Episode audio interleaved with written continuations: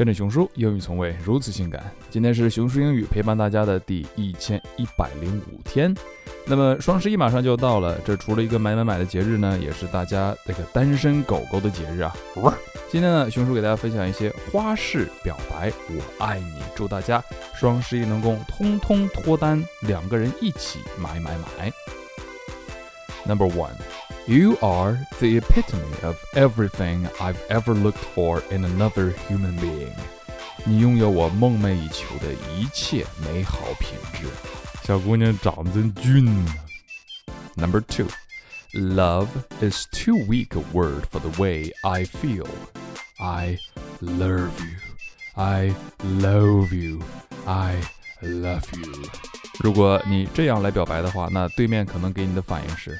我靠，你这个发音也太差了吧！Number three, there's only one place in the world I call home, and it's because you're there. 有你在的地方就是家。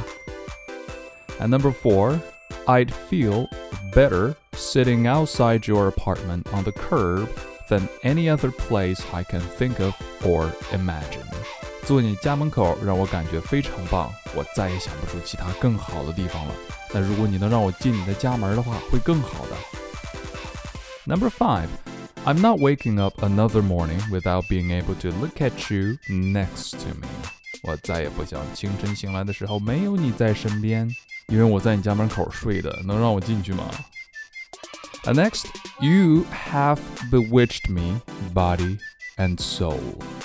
Number seven, I made up my mind you were the only woman for me. So, would you please open the door? 开了门让我进去吧。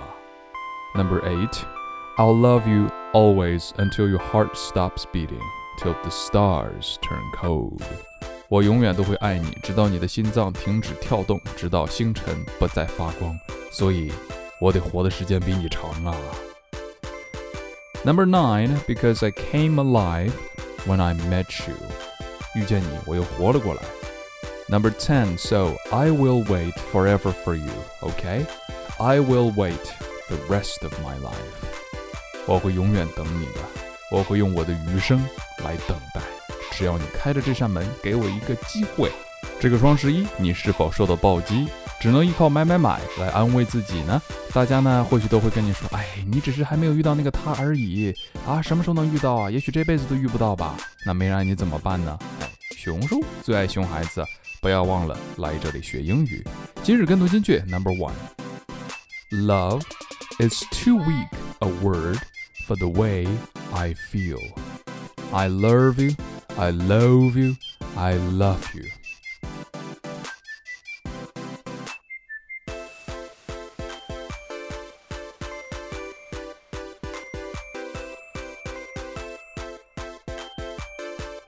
Number two. I'll love you always until your heart stops beating, till the stars turn cold.